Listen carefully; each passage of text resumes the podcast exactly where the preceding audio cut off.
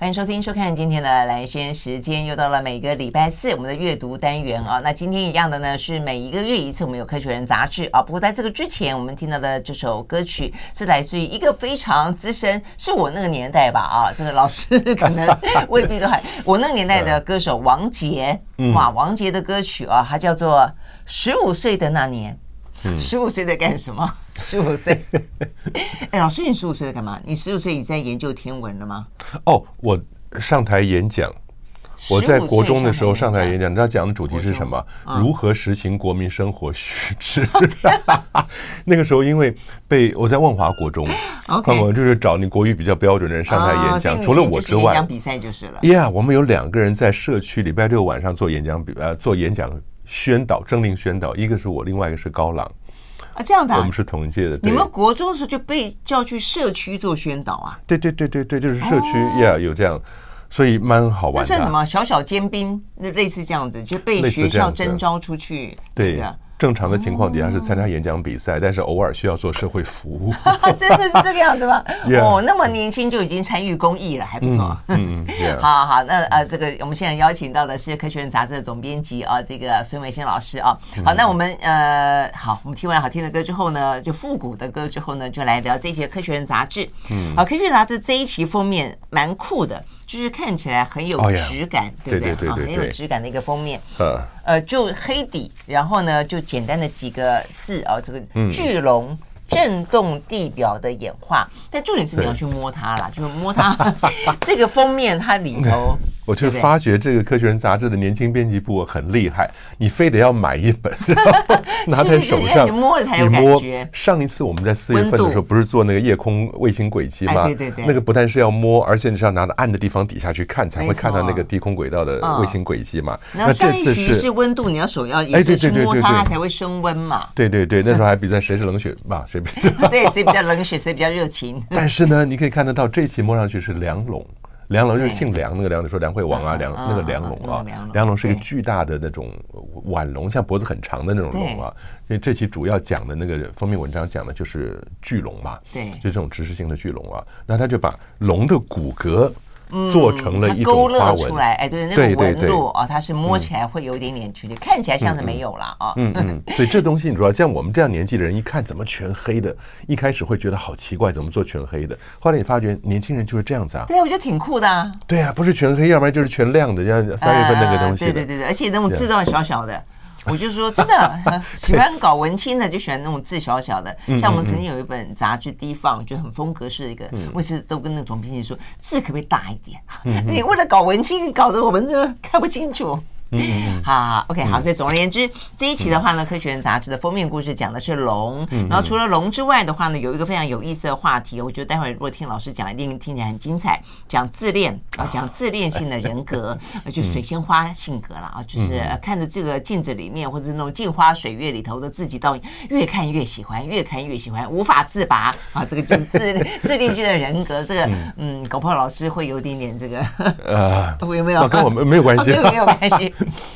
好，但另外有一些呢，就《科学》杂志的一些呃新闻，我们都觉得啊，这个从李佳伟老师到孙维新老师，我们都觉得这些新闻看起来啊，虽然轻薄短小，但是呢很当下，而且呢很具有一些趣味性或一些意义啊。好，所以我们今天的话呢，除了恐龙，为什么恐龙会长得这么的大啊？这个这次切入点很特别，为什么长这么的大？以及自恋人格之外，我们先从几个呃这个小新闻来聊起啊，因为呃老师也觉得说，似乎聊了以后，我们可以从生活当中立即的。去做一些科学或是一些嗯环境永续的呃这个体实践啊实践，比方说种草不种草坪跟种草坪竟然会有一个很大的不同，因为我也觉得这个新闻真的是好特别哦。Yeah，这个小小的新闻呢，它只有不不到一页的大小，但它谈的剑桥大学国王学院，一听到剑桥大学 King's College 就知道那是。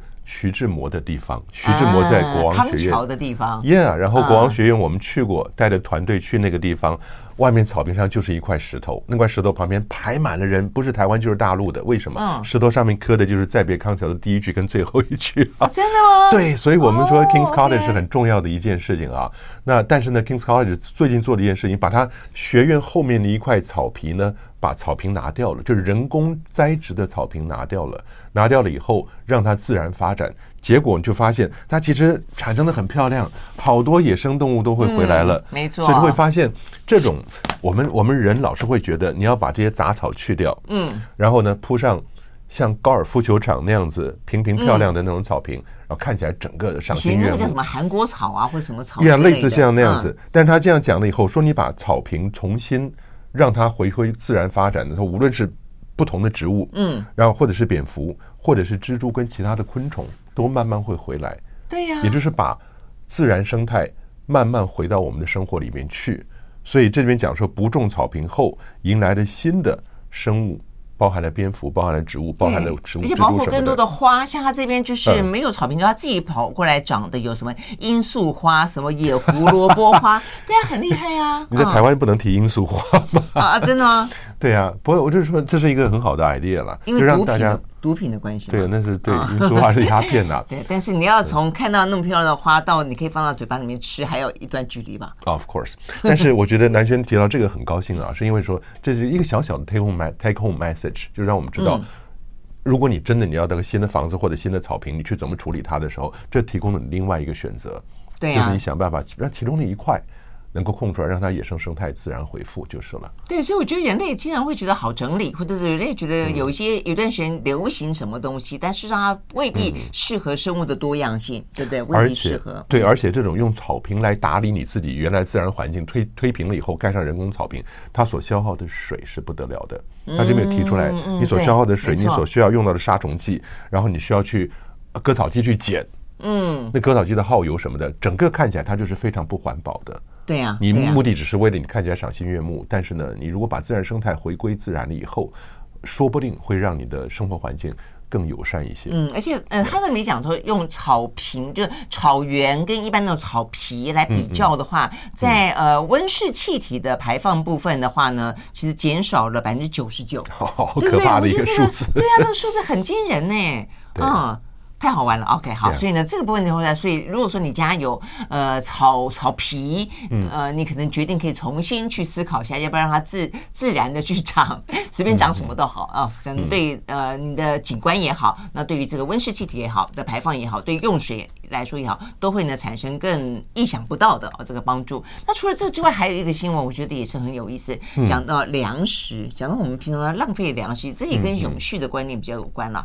我们浪费粮食这么多啊。对大家，我我觉得我们不要只认为浪费粮食是你在餐厅里，你你只能吃下呃三个盘子五个碗，结果你叫了八个盘子也吃不完，不是那个浪费。它其实呢不止那个浪费的是是在你的呃种植啊、收成啊、储存啊、运送啊跟再加工的过程中浪费掉的。那全世界粗估浪费的粮食大概占了三分之一。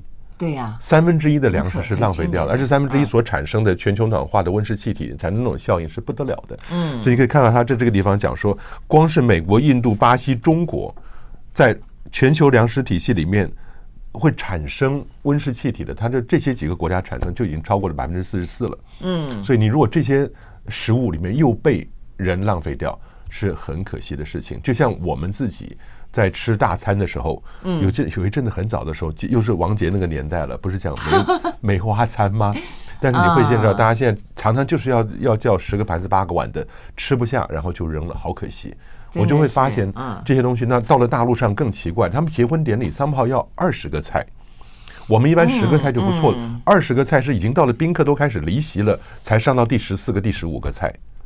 我觉得这是炫耀嘛，对不对？对，我觉得澎湃嘛，就代表你很有诚意，代表你你你的环境很好，家境很好。你就会发觉到后面上来，我就留在那个地方仔细观察。我参加过一次大陆上的年轻人的婚礼啊，仔细观察，等到十二个、十三个菜的时候，他已经吃完，其实该走了。后面上来的菜都跟着塑胶袋一起上来，嗯，所以根本那些菜动都不动。可是他就是要求还不错呢，有些根本就不打包。但是我就不知道大陆为什么年轻人会发展出这样的婚礼需要二十道菜。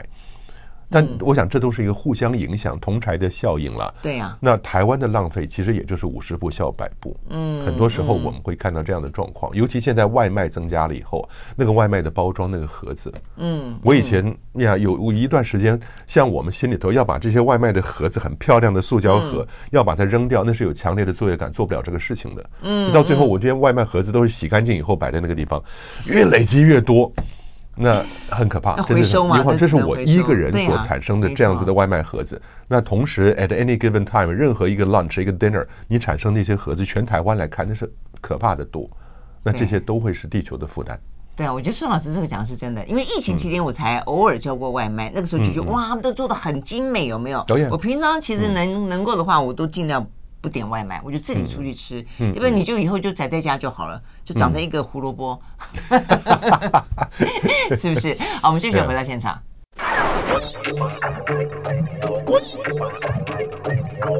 好，回到兰萱时间，继续和现场邀请到的《科学人》杂志的总编辑孙维新老师啊，来聊这一期的《科学人》杂志。好，所以我们刚刚聊到了一个呢，是原来不送草皮改，让它像是自然而然长的哦，这个草坪或草原啊，竟然会这么的好。那另外讲到我们对粮食的浪费，我们要补充几个在这个里面给的这个数据，真的很惊人哦。他这边讲到说呢，呃，我们嗯最主要的啊这个粮食的浪费当中的话呢，事实上来自于。动物制品加工过程啊，这个极为耗能。举例来说，牛肉加工所产生的碳排放量是番茄加工的十三倍，哎，是这么多哎，Amazing，对，真的是吓死人了啊！在在蓄养的阶段，就养养牛啊、养羊什么，它它每公斤所消耗掉的水跟消耗掉的饲料就已经远超过吃素的植物了，所以这个数据其实还支持让大家。多多吃一点素，少吃一点肉。对，它有一个排序，就是浪费的，或者说这些所谓的耗呃，就排碳量最高的，第一个是动物，第二个就是人类。嗯嗯嗯，消费者费，对对对。对对，所以我们很很惭愧，我们在里面排碳量是这么的，而且它是讲我们购买粮食过程当中，就刚刚老师说的那个过程当中的排碳就这么的多，然后蔬菜跟水果是最少的，嗯嗯，对，所以代表说我们应该多吃呃蔬菜水果，然后我们就会可以跟古时候的恐龙一样长得那么大，是不是？哦，兰萱好厉害，终于很技巧的绕回到恐龙这个主题上面来了。我们的封面就在讲恐龙，我现在想说，我们家。应该很能够卷吧，因为恐龙恐龙长得那恐龙以前是吃吃草的嘛，对不对？不吃草，恐龙不吃草，所以蓝先生很技巧提到这个题目啊。我们讲恐龙分两种，你只要上课一讲了，学生说老师对，一种是肉食性，另外一种草食性，千万不要讲草食性啊，因为恐龙从来没有见过草。草是禾本科植物，禾就是稻禾的禾，那本就是本来的本。禾本科植物呢，是在五千万年到六千万年以前出现的，然后恐龙是在六千六百万年前就灭绝了。所以恐龙到死都觉得很遗憾，他没有看过草，他没有吃过草。然后今天你的你跟他恐龙讲说你是吃草的，他说哈，那是什么东西？他从来没有见过草。禾本科植物呢，在五六千万年前出现的，其实对我们小型哺乳类非常大的帮助啊，因为我们千万不要想着一个陨石或者一个彗星砸下来。然后呢，把六千六百万年前把这群恐龙主宰地球的都砸光了，砸死了。小型哺乳类特别高兴。那个时候看到彗星往下掉的时候，恐龙就很悲惨，在他脸书上说啊，我完了。小型哺乳类就拼命按赞赞赞赞赞啊。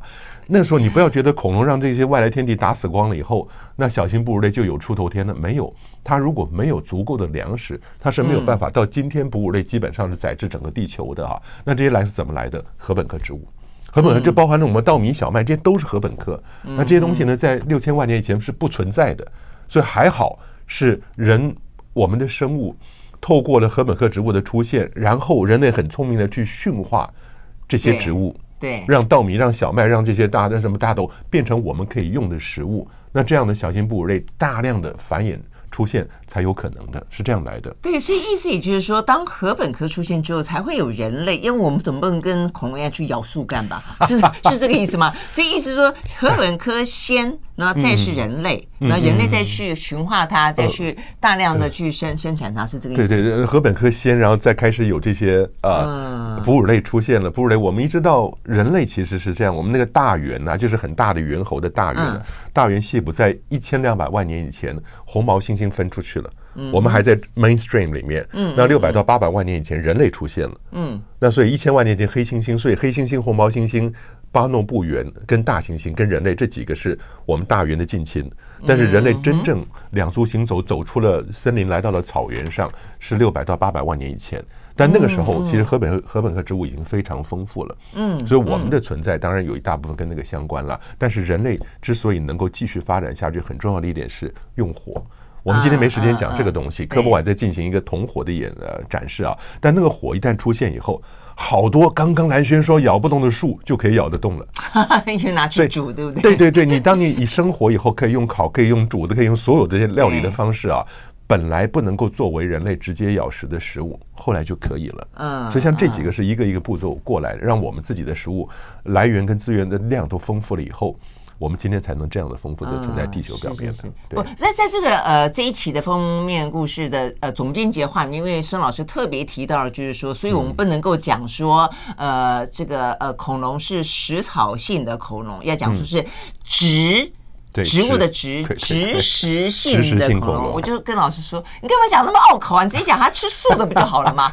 是不是这个意思？蓝轩很厉害啊，马上就把它转成一个大家能够接受的。一个吃素的，一个吃荤的。对对对对对。不过说老实话，你当你肉食性跟植食性，你讲久了需要练习，是不是？练习完以后。当你讲知识性，你就有一种高人一等的感觉。我知道他是知识性，说的好玩的哈。对对对，你看我们讲的多么的呃这个呃浅显易懂，就吃素的。好，我们休息会儿再回来啊。因为老师呢，在这个总编辑的话里面呢，呃，还提到了另外一个事情。我就后来发现，看这些呃文章跟报道，有非常有意思的地方在于说，你会发现人类之渺小，我们所理解的地球的历史之短。就我们以为的状况啊，比方说我们一看草，你就觉得好像从从小到大，嗯、呃，亘古以来应该就有草，事实上并不是。那同样的，呃，老师他们到甘肃去看了那个什么恐龙的化石，才发现讲到了有关于喜马拉雅山什么时候有的啊，包括那那一片啊，这个昆仑山什么时候有的。其实，在我们的想象中，以为它亘古存在，其实都不是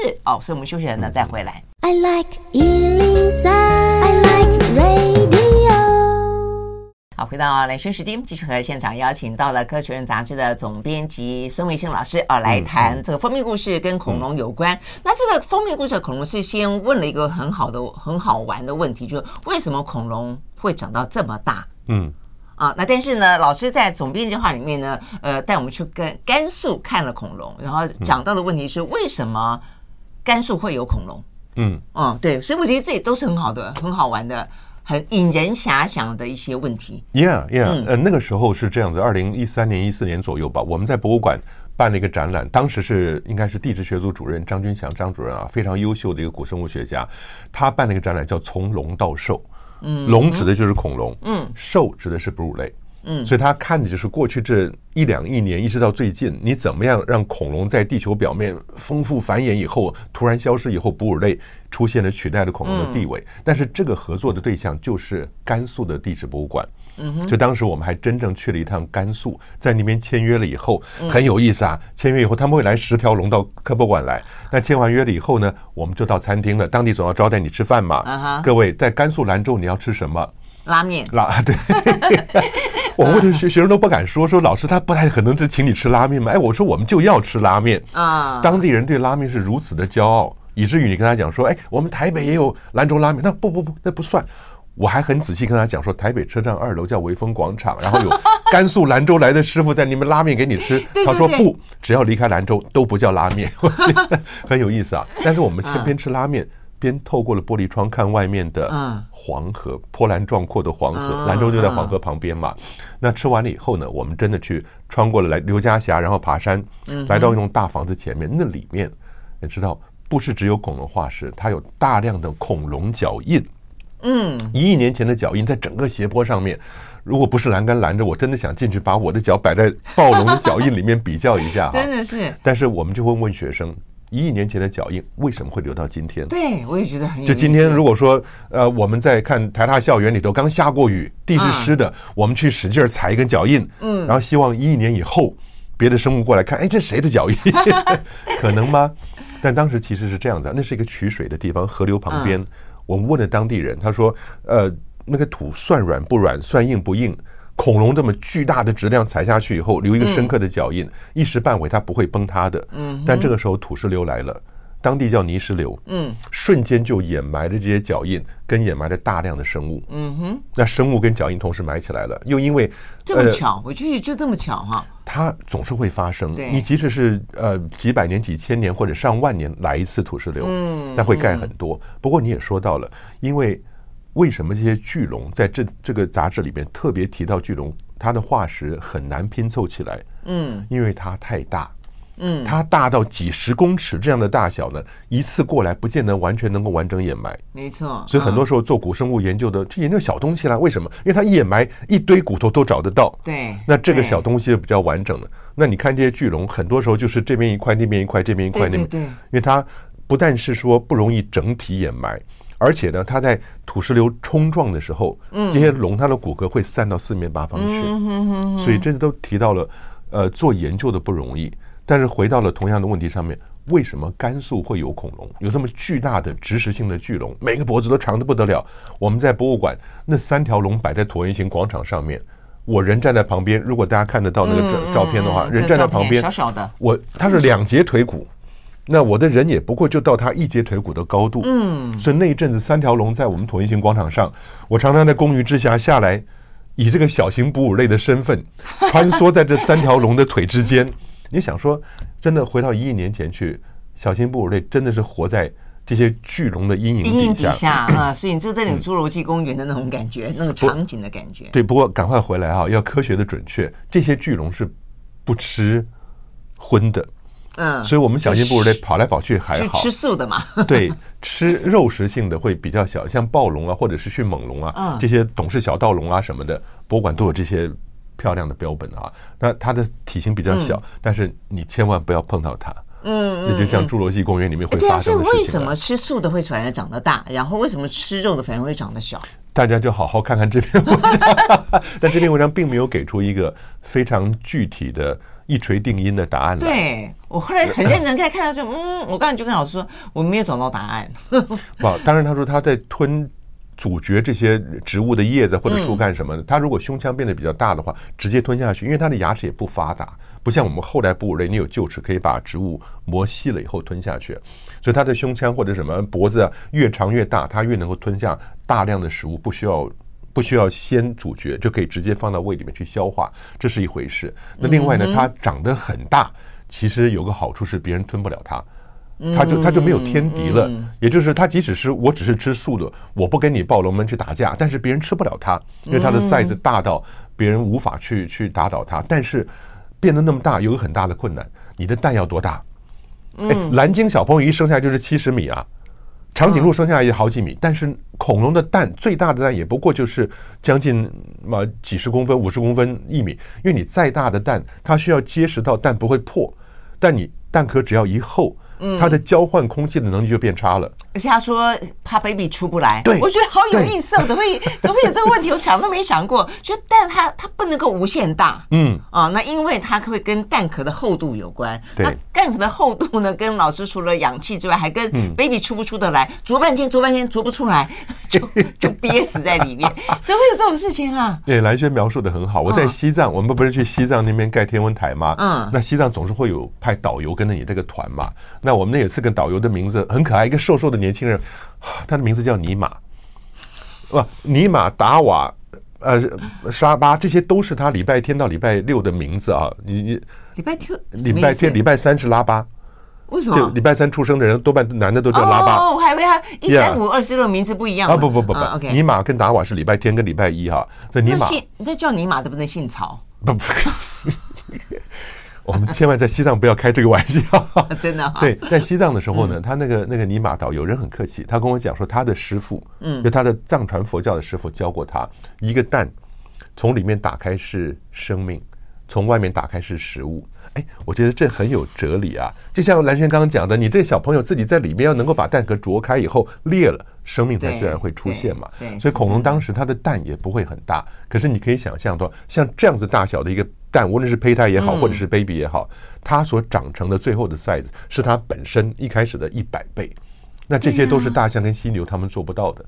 所以这个巨龙是很特别的，太神奇，对对，而且他还讲到说，那么大，你不要看它那么大，以为它都很重很结实，也没有。他说恐龙里面很多气囊，嗯嗯，它的脊柱，它的脊柱，因为你上面的骨头要松要轻松，底下的腿的腿柱是很结实的，因为腿柱的截面积就决定你承载多少重量嘛。但是到了上面，它的脊柱啊什么的，里面有很多是比较空的。那为什么要气囊？气囊的意思是什么？哦，它那么发展 不 安全气囊。它上面就是比较轻的，对底下的承载就不会那么重，而且它的骨骼里边出来多气囊，这就是另外一个间接的证据，说未来它们发展成鸟类了。就是恐龙的意识慢慢走向鸟类，没错，就比较轻嘛。对，讲一下，我们讲说水里面游的像像水里面的呃龙啊，或者是空中飞的，那不算恐龙啊，但是很好玩，像翼手龙落下来，我们在甘肃看到脚印里面就有翼手龙。你怎么认得？因为翼手龙脚印很特别，它它是这样，它它这边有个肘骨啊，它这样靠着，像撑着拐杖一样。然后这肘骨是三个尖的。嗯，所以你只要看到三个尖的脚印，就知道是翼手龙落到地面，在那边走路的样子。所以脚印，而且脚印很好找。嗯，你如果挖到一个脚印，你说“哎呦，脚印出来了”，你马上可以找到第二个，因为它成双成对的。然后脚印是有方向性的，一排就会挖出来了。所以，但是我们也给大家一个小小的知识啊，这种脚印的化石，它也是化石。嗯，它不是你的动物的骨骼来的，所以不是生命来的，但它是生命活动的痕迹留下来的，所以叫生痕化石。哦，生命的痕迹叫生痕化石。生痕化石，因为我也不太懂，就我在看说那个脚印，那脚印你刚刚讲说是因为土石流或者泥石流很瞬间盖过去，所以就留下来保存下来了。嗯嗯。但是它一个凹洞，为什么盖过去之后它不会把它给填实啊？会填，但是因为土石流它本身是流体，它比较稀薄，那你那个土是比较结实的，所以它有个界面，它两个密度不一样，那个界面久了以后硬化了以后，那个脚印形状还是保留的下来。对啊，我觉得这点是好妙哦。你在清的时候，你会发觉上面是密度比较低的，清完以后底下出来一个高密度的化石，是是，那就是脚印留下来的。对，所以就是化石好像经常会是在衔接的地方，是因为不同质地、不同密度、不同的状况，因此留下这个我们可以现在看得到它的这些痕迹，这些都很有意思啊。好，所以呢，我们终于知道更多属于恐龙的故事了。我们休息了再回来。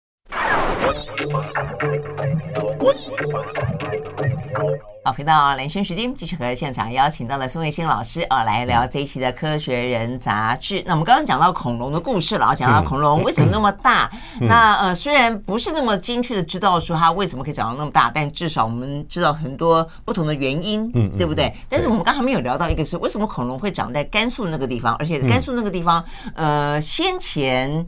说是一片一望无际，就是根本没山就是了。那是那是几百年前的事情，哦呦，那是几千万年前的事情啊！几千万年前的事情。对，我觉得这是个很好的问题，因为我们上课已经不是。单独给学生单独学科的问题，很多是跨学科的跨领域的问题啊。甘肃为什么会有出现恐龙？今天你在甘肃挖得到恐龙，它就是一个很重要的跨了古气候啊、古地理啊整个历史的过程啊。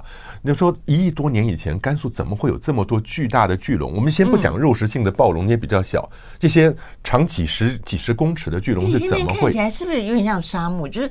甘肃很多地方是沙漠嘛，对不对？呃，陕甘黄土高原，对不对？黄土高原。今天我们问学生的陕甘是什么呃地形？他说哦，高原什么高原？黄土高原，飞沙蔽天，寸草不生的。就是。你怎么会产生出这么巨大的乔木，这么多植物来养这些巨龙？你要有植食性的巨龙，才会有肉食性的龙，嗯，才会都出现的嘛。那很重要的一点是。当年你只要看地形，你把中国大陆地形图拿来以后哈，你看甘肃，甘肃有点像是一个哑铃，中间细，两边粗，河西九走廊那什么敦煌、武威、张掖、酒泉那些的啊。但是甘肃只要往南边那个山很有名，祁连山，嗯，祁连山再下来巴颜喀拉山，说是长江黄河的源头，再下来呢是唐古拉山。嗯，再下来是冈底斯山跟念青唐古拉山，一直到最南边就是喜马拉雅山。嗯哼，大家如果仔细真的去看地形图的话，会发现这些山全部都是平行的皱纹，就像老年人头上平行的皱纹一样。为什么是平行的皱纹？给挤出来的啊。嗯，印度板块高速从底下撞上了欧亚大陆板块。嗯哼，挤了几千万年以后，这些山是挤出来的。那陕甘原来那个地方没有这么高，也是挤高了，抬升了。我以前都不知道。直到我们去西藏阿里，在阿里那个西藏最西边五千一百米的上面盖天文台，累得半死。抬起头来一看，前面白雪皑皑的冈底斯山，当时不知道冈底斯山如此年轻，八千万年。它更南边的喜马拉雅山更年轻，三千万年。恐龙活动的一亿年的时候，这两个山根本不存在。对呀。那你说这山南边山不存在有什么好处？印度洋的海风带着大量的水汽。就可以长驱直入到甘肃下雨，嗯，所以我们说一亿年前甘肃那个地方一定是到处是水啊，然后巨大的树林啊、森林什么的，那些龙在里面走得好高兴，真的。我们本来想用几个字“芳草鲜美，落英缤纷”，以为是桃花源记，后来发觉这里面有个草，就是不能用。对对对对对，因为那时候那时候没有草。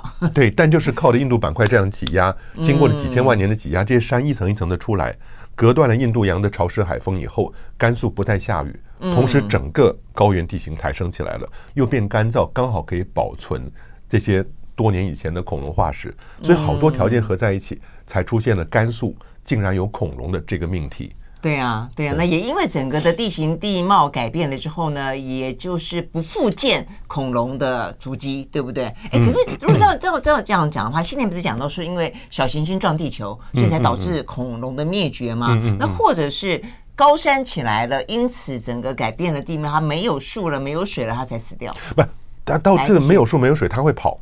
它会跑，他会跑，他会到别的地方去活，所以这是为什么六千六百万年前，当那个外来天体打撞撞击地球的时候，其实全球各地方都已经有恐龙了。恐龙全球到处乱跑，为什么一学生也很好奇，一个陨石打下来打在墨西哥的尤加敦半岛，就把全球的恐龙都害死了？难道他们刚好约好要去墨西哥旅游吗？不是啊，因为它下来以后造成了气候变迁啊，整个气候变迁的恐龙在往后的一百万年之内迅速灭绝。学生说：“老师，一百万年怎么会迅速灭绝啊？”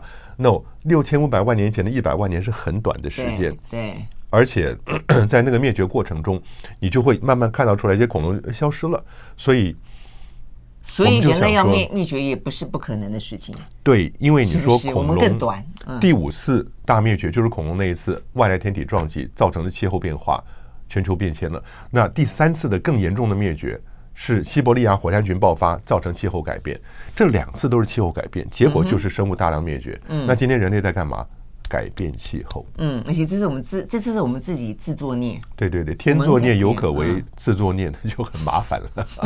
好，所以呢，我们讲到这人类呢过度自恋，好，所以我们要转到自恋这个话。我真的很佩服蓝轩，每次转都转的很顺利哈。人真的很自恋，我觉得就是我们真的自以为是啊，这个天地万物之之主。然后呃，这个万物之灵之类的哦，那当然这是这这个很宏观来看啦，就个别的个体来看的话，也还是有那种自恋人格嘛哦。嗯，这自恋人格在这一次的科学人杂志里面讨论起来，真的就是它比较是属于那种病态的，对不对？病态的自恋人格。对，而且自恋人格里面它很有意思，他讲到说，你自恋想象中应该就是那种顾影自怜啦，然后呢很自负啦，然后很夸张式的啦，很炫耀式的啦，但是不是。啊，这自恋人格里面有一种是很脆弱性的。我他的意思是什么？是因为你没有办法达到你自以为是的塑造的这个自我形象，因此你心里面其实经常会觉得说好像表里不一，然后就因此有那种很很强烈的不安全感。呀，其实你可以看的有点像躁跟郁。嗯，当你变得很正面的时候，你自恋发挥到极致，你的所谓的自恋电池充满了电的时候啊，你出去外面。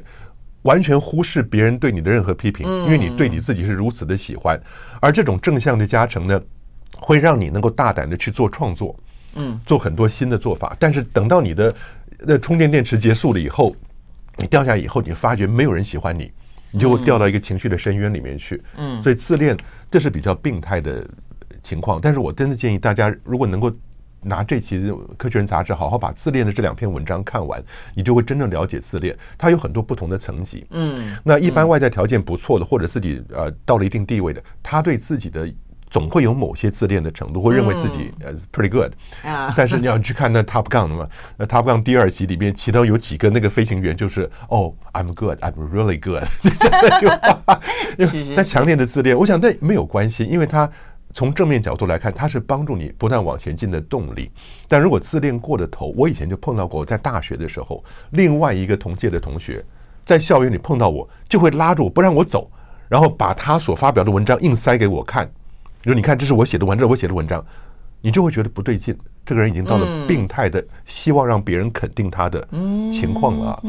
但是呢，这是自恋的科学，他这里面就分析了自恋有一种方式，其实有点像以前我们说过多重人格。它也是一种保护作用，让你认为自己是不错的，所以对别人的批评呢，你可以忽略当耳旁风，那这是一种。但自恋就不要过头，嗯，那这是自恋的科学分析啊。但自恋的神话传说呢？啊，所以我们要休息回来呢，听听希腊神话里面的传说。I like 103, I like radio。好，回到蓝轩时间，继续和现场邀请到的孙维新老师哦，来聊这一期的《科学人》杂志。那除了这个恐龙之外的话呢，另外有个非常有意思的话题，我们刚刚讲有两篇文章在讲自恋啊。那个现代人，或是成功的人，或是拥有社经地位的人。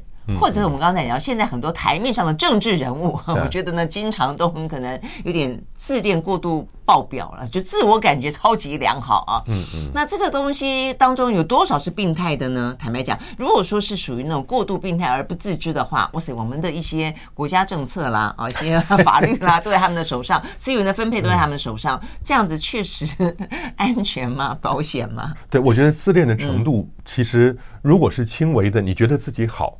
那对自己是一个正向推动往前推的推力啊，但是有人自恋过头了以后，就会开始贬低别人，嗯，贬低别人，自我膨胀，那然后没有了同理心，没有了感恩心了以后呢，这样的人就会很糟糕，因为他如果他在掌握的权位。一旦掌握了权威以后，那自恋的加成效应会更强烈。嗯，而且听不进别人的建议，不是听听不进别人的说法跟做法。嗯，对对对，所以这些人还是希望他在家里面养一盆水仙花，自己照一照，对不对？自己照照镜子。但是老师，你知道？我觉得它里面有讲到一个很好玩，就是说事实上，呃，所谓水仙花人格或者自恋人格之所以会成立，通常也需要一个。共自恋关系啊，对，就是得尔旁边有人在那 echo 他，就是希腊神话里面那个就叫做 echo 嘛，对不对？那个艾可女，那个仙女就叫 echo。那其实是一个很凄美的神话故事啊，我们就花两分钟讲讲这个故事啊。其中有一个角色是一个很凶的女神，叫果报女神 Nemesis，因果报应的果报。这个女神很特别。当你在弱小茁成长茁壮的过程中，他不理你；但你等到茁壮了、丰富的、骄傲了、膨胀了，他过来一把把你毁掉。嗯，那当然，这个果报女神为什么跟天文有关系？是因为有科学家用这果报女神命名了地球上好像存在的周期性灭绝。所以，当你人类生物发展到一定程度以后，果报女神看了不爽，过来一把把你毁掉。OK，故事就从果报女神开始的。为什么？其实故事从另外一个大神开始，宙斯。宙斯最大的毛病就是到处去乱搞男女关系啊！就天后希拉追过来了，因为宙斯正在跟一个仙女之一在那边乱搞。那结果其中有另外一个仙女，就是回声女神了，Echo。嗯，Echo 要帮他的忙，就把希拉拉到一旁去，因为 Echo 很喜欢讲话，这个女孩特别喜欢讲话，跟希拉讲一大堆有的没有。希拉刚开始还在听，后来发觉不对劲了，你这显然是在拖延时间嘛。那希拉甩开他以后去看，宙斯早跑掉了。那希拉就把怒气发在 Echo 身上，嗯，他施弄法力以后，让 Echo 失去讲话。你不是喜欢讲话吗？我就让你不能讲话，一直到哪一天你看到一个你爱的人，他同时会开口跟你讲话，你才会回复到你的声音。从此以后呢，Echo 就可怜在在山里面来回飘荡，来回游荡，直到他碰到了谁？Narcissus，对，那个年轻的男的，那个男孩刚生下来的时候，他的爸爸妈妈、国王、王后抱着他去算命。算命人说，这个男孩未来长得会非常好，可是千万不要让他看到自己的脸。嗯嗯，所以他爸爸妈妈就把所有能够反射影像东西全部拿走了，长成了一个十几岁、二十岁漂亮的、非常漂亮的英挺的这个年青年啊。国内所有的女的都喜欢他，过来跟他讲话。这个男的自视很高，没有一个人理。嗯，没有人理后，这些女的受受挫了以后，这些女就跑去找果报女神，说：“你看这个男的长得不错，可是他骄傲了，他膨胀了，你要处理一下。”果报女神过来。那就给那个男的一个很大的，怎么讲？一个惩罚吗？惩罚，那个惩罚就是他让他口渴。他从森林打猎完以后走出来，走到一个清澈的小溪旁边，口渴了，就看到他自己的倒影，低头去喝水，在还没有喝之前就看到他自己的倒影，就爱上了他自己。对，爱上了他自己。我不知道他是知道那是他自己，还是另外一个美丽的人。从此以后，他就在水边看着那个字影。顾影自怜，无法离开，直到他憔悴而死。你知道，在他在他看到 到溪水之前碰到了谁？Echo，嗯，艾科，艾科一看也爱上这个男的了。那艾科就想跟他讲话，那他讲不出来。那这男的也就开始问他：哎，这男的你喜欢？一开始跟他讲话，艾科就慢慢恢复讲话的能力了。可是那个能力回来的很慢。那男的发现跟你讲几句话你不理，我走了。走了以后就走到溪边去喝水了。艾科这时候恢复讲话的能力，刚要叫他说：你千万不要看水。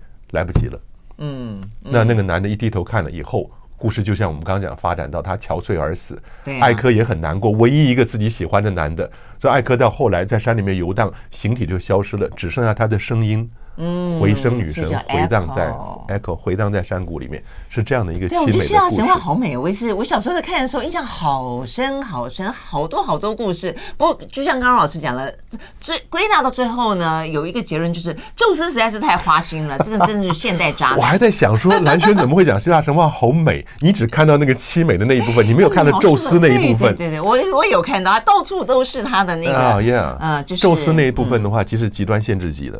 有一回。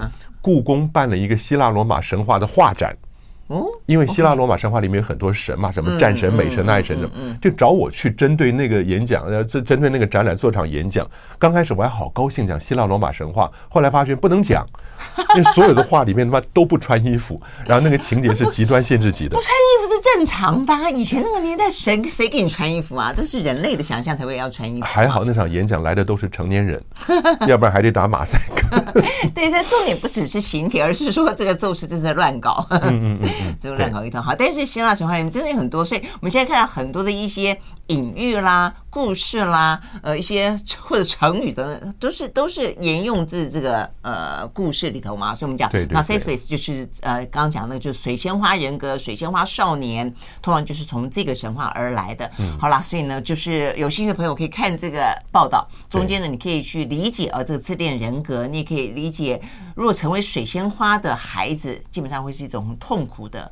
成长过程，乐萱，我觉得你说的很好。当你看了这些自恋的文章，分析科学了以后，你不但可以自我检视，而且可以看你周边的人，嗯，你就多了一个新的科学指导，让你去了解周边的人，有同理心，有感恩心，很重要。对，然后呢，自己可能不自恋，或者说不要成为共自恋关系当中那个受害者。对，OK，好，非常谢谢宋月生老师，等我们现场来，哪里哪里好，谢谢来，谢谢各位。